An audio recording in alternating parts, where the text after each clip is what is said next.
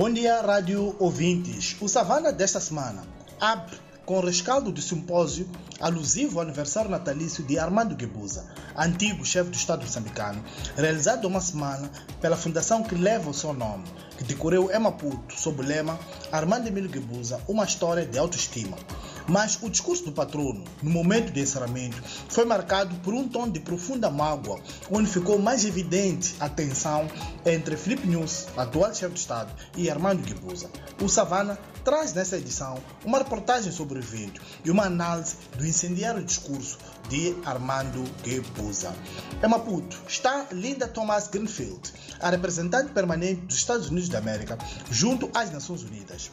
Reforma do Conselho de Segurança da Organização das Nações Unidas estará formalmente na agenda da embaixadora norte-americana.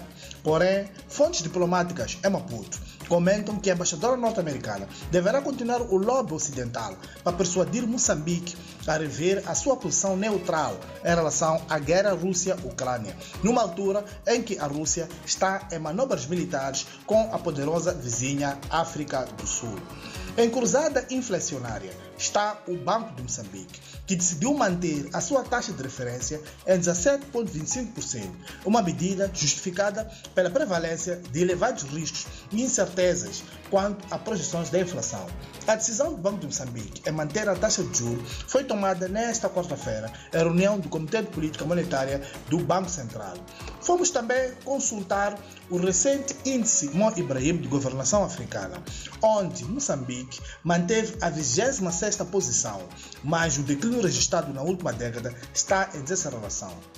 Segundo o estudo, Moçambique mostrou maior progresso na categoria de desenvolvimento humano, mas esta tendência está a abrandar em bases para as oportunidades econômicas. Detalhes sobre este assunto estão no Savana de hoje, que já está nas bancas e nas nossas plataformas tecnológicas. Bom dia e um abraço de Francisco Carmona a partir da redação do Savana, em Maputo.